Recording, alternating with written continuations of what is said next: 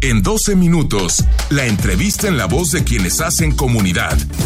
Cultura, política, historia. Regresamos con comentarios, Alejandro. Uno nada más dice, señor Diego, en la política nada ocurre por casualidad. Cada vez que un acontecimiento surge, se puede estar seguro que fue previsto para llevarse a cabo de otra manera. Lo dijo Franklin Delano Roosevelt. Fue mi maestro. Fue tu maestro. Yo, yo no creo en, en, esos grandes complots donde todo es perfecto. Yo, estuve, yo estuve, detrás. ¿Qué vamos a hacer mañana, Alejandro? Conquistar el mundo. Así eso. Bueno, pues ya está aquí en la mesa. Nos da mucho gusto saludar esta noche a Macedonio Tamés. Usted lo conoce, ha sido nos ha acompañado varias veces aquí en el programa y bueno, está al frente de uno de los temas más delicados y complejos en el Estado, que es el de la seguridad. ¿Cómo estás, Macedonio? Bien, Bienvenido. muy bien, muy bien, muy a gusto y encantado de estar con ustedes como siempre. Bienvenido, Alejandro. Gracias por estar aquí. Oye, pues, eh, a ver, ahí eh, hay muchos temas. muchos temas, muchos. Eh, empecemos, si quieres, con el de eh, CEMEFO. ¿De qué tamaño es la crisis en el servicio médico forense? Hay que ampliarlo. Este, ¿Hasta dónde está el tema? Mira, este, no, no hay crisis. me atrevo a decirte esto, Diego, porque nuestros detractores hablan de crisis, de problema, de desbordamiento, ¿no? Crisis la hubo en 2018, cuando andaban los trailers con cadáveres a fin de la administración anterior. Sin embargo, desde entonces empezó a corregir este, este, esta realidad y en ese momento lo que tenemos es una fuerte carga de trabajo. Fuerte carga de trabajo superando rezagos que quedaron de tiempo atrás, significan a veces años, y, respondiendo a la petición del Ministerio Público para resolver eh, los delitos que tenemos, ¿no? Pero no, no hablo de crisis.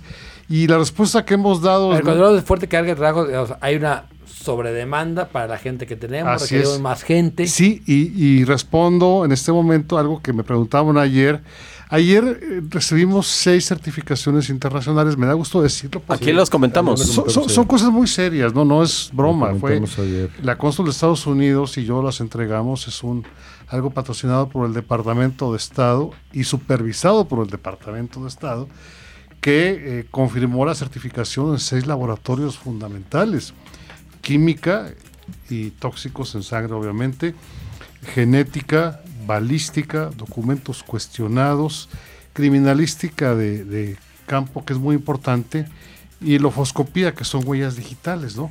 Entonces, eh, en medio de la carga de trabajo, eh, saliendo de una crisis como la que hubo el 2018, creo que para mí me da mucho orgullo haber logrado estas recertificaciones y sobre todo obtenidas por una organización internacional. Es la respuesta que damos a esta carga de trabajo y esta demanda mejorando los servicios y debo decir que contratando más gente. Ayer me preguntaron, ¿y cómo le van a hacer? Pues como ah, respondí de memoria, eh, no traigo todos los números en la cabeza, los traía que apuntados. En 2019, el año pasado, contratamos 74 peritos más. Y este año 2020 vamos a contratar 62 peritos más.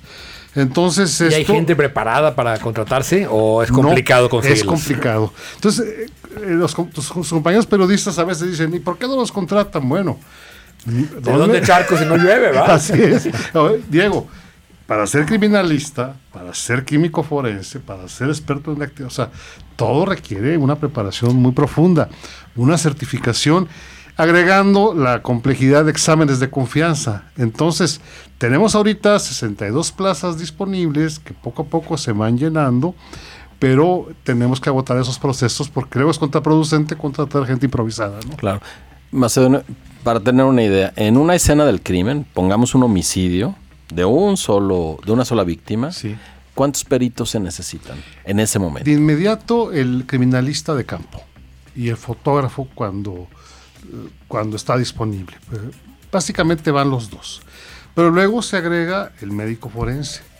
Luego químico forense porque hay que ver si la víctima tenía alcohol o alguna droga en sangre o algún medicamento que pudo haber provocado su muerte. Luego, eh, si no está identificado, se agrega dactiloscopía. Holofoscopía, que es un término más amplio que incluye huellas de las plantas de los pies y, y de las eh, palmas de las manos, ¿no? Eh, genética forense también, que vamos a comprar un laboratorio de estos 62 peritos, estamos buscando 12 expertos en genética forense. Y síguele sumando según se vaya haciendo más complejo el caso. ¿Y cuánto, cuánto tarda un ministerio público en recibir lo que necesita para que la investigación avance? A veces tarda mucho, mira. Eh, y qué bueno que me preguntan ese tipo de cosas para que el, público entienda la, complejidad de esto. No es fácil. A veces que encontramos restos humanos, un, esqueleto, ¿no? Ay, pues saquen el DNA y ya. ya. Pues no, sale negativo. Y sale Tenemos a veces restos humanos, óseos, que hay que tomar cinco muestras para tener un resultado. Ya que no salió, le tomamos de otro y de otro pedazo. Entonces, igual con, con a veces no hay huellas eh, dactilares cuando es un cadáver calcinado. Entonces es un trabajo muy complejo que, hay que ver con, respeto. Ah, el, promedio de eh, muertes violentas el último año ha sido entre 7 y 8 días. Más o menos, sí. Sí hay capacidad para procesar eso. Sí, sí la se, está procesando. Mira, y estamos cumpliendo... ojalá luego tengamos que reagendarlos a otro lado o espero... Mira, mira, mira, Diego, baje la, demanda, digamos, ¿no? Eh, mira, voy a hablar no, no solo de ciencias forenses, sino de, de todo el área de seguridad del gobierno. Lo que queremos es que no haya muertos ya. Claro. Lo que queremos es que no haya desaparecidos. Cuando se habla del tema penosísimo y muy doloroso de desaparecidos, inmediatamente se, piensa en los que ya están ausentes de sus casas. Yo pienso, más allá, yo pienso en, en, evitar que eso siga sucediendo, porque arruina la vida de familias enteras, ¿no? Y por supuesto, es nuestra principal meta. Pero en cuanto al tema de desaparecidos, este, la, la meta es encontrarlos vivos. Y si esto no es posible, ya que se encuentran restos humanos, es este, rescatarlos con respeto, tratarlos con respeto, identificarlos y entregarlos a familiares. Pero hay cosas curiosas, a veces se identifican los familiares no quieren recogerlos. Literalmente, porque pues, no, ya no los contaban en la familia, porque, bueno, con franqueza les digo, hay familia que ya no quiere saber de ellos, bueno, los sepultamos decorosamente nosotros o a veces hay familias que no tienen recursos, los sepultamos también decorosamente nosotros. Ahora, el, fiscal general de la República externó de manera larga que ya estaba cansado, que los feminicidios eran una complejidad, y para los feminicidios, para la caracterización, supongo, lo de la antropología forense es muy importante para de veras caracterizarlo como tal. Sí, mira, no, este, no es tan sencillo esto, el feminicidio es un homicidio de una mujer por razón de ser mujer. Exacto. Que tiene en esta connotación eh, machista en que vive América Latina un significado especial porque muestra una cultura de centurias que es preciso desterrar, ¿no? Y una forma de desterrarle sancionar a los que maltratan y abusan de las mujeres. Y nombrarlo. O sea, desterrar el, el, término de feminicidio no va a acabar con los feminicidios, al contrario. Al contrario. Solo que los nombremos. Y, Ahora, en el caso de la, violencia de en general, eh, hay dos visiones, una que si comparamos año contra año, 2019 fue el peor año eh, en el que hemos... Homicidios dolosos. dolosos. El otro día decía Eduardo Guerrero, sí, pero hay una clara tendencia en la baja a partir de la mitad del año hacia el final del año son dos visiones de lo mismo, ¿no? Este, pero cómo, o sea, tú, eh, ¿qué nos dirías como encargado de la seguridad? Sí, mira, coordinador. Primero te completo una idea de feminicidios, ¿no? Eh, aparentemente hay más, sí, porque ahora los buscamos. A partir de que entramos el 6 de diciembre del 18, todas las mujeres eh, asesinadas son abordadas desde la perspectiva y protocolo de feminicidio que incluye cosas. Y hay más mujeres también asesinadas que el año pasado. Sí, pero por otras causas, ¿no?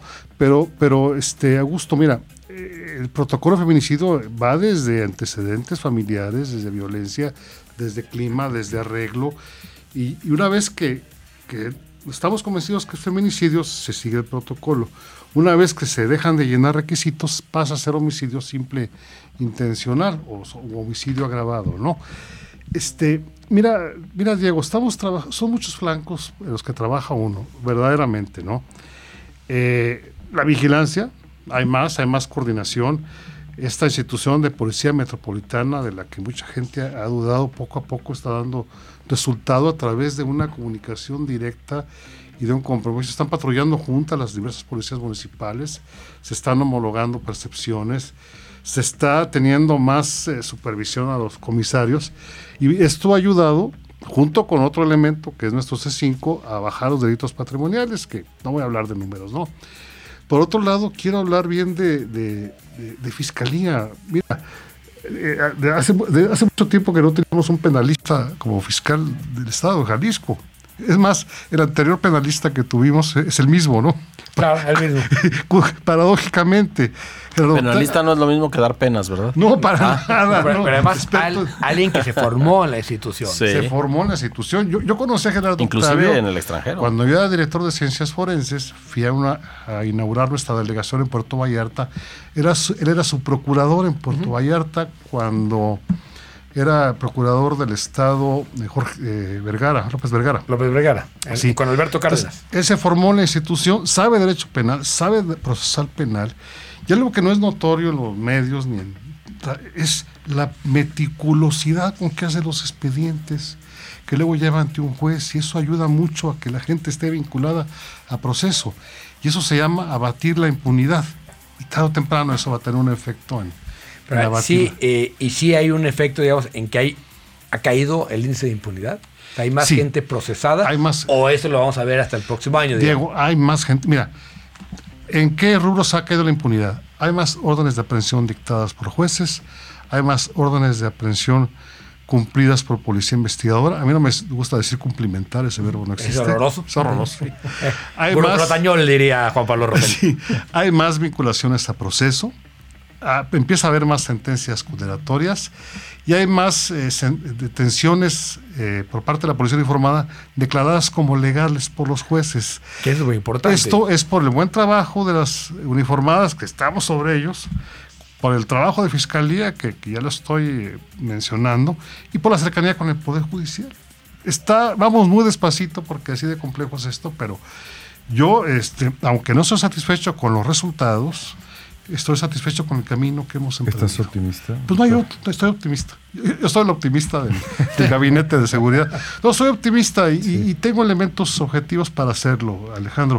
Además, no hay otro camino más que este. A, ti te tocó eh, ser eh, coordinador, no sé cómo se llamaba, este, sheriff o cómo estabas en Guadalajara. Era director general de Seguridad Pública. De Seguridad Pública de Guadalajara.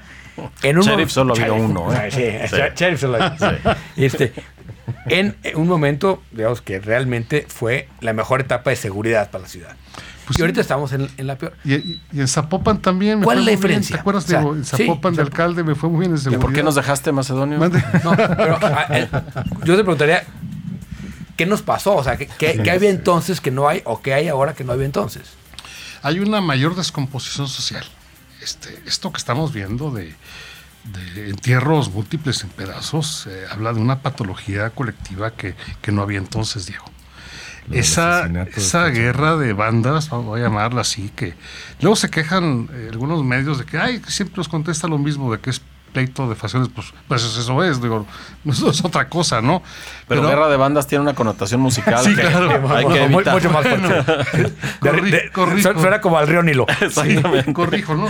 No, pero esta, esta, esta, este enfrentamiento entre facciones delictivas, vamos, está llegando a unos niveles de crueldad y saña que hablan de una patología colectiva que no había en aquel entonces. ¿Tiene remedio? Sí, pero el remedio no es policíaco no, no solo policíaco. No solo policíaco, corrijo. Eh, eh, este, no hay que pensar en policía cuando uno habla de inseguridad. Te mando a saludar, doctor Georgina Serrano. Dice ah. que recordemos que mientras fuiste presidente municipal, Zapopan fue destacada como la mejor policía de América Latina. Pues sí, eso fue 2001-2003. Bueno, Marcelo, muchas gracias. Tenemos que ir a un, corte. Ya está aquí Antonio Laviaga. Gracias. hablar de cosa buena, vamos a hablar de whisky. Muy bien, Toño. No le cambie, regresamos.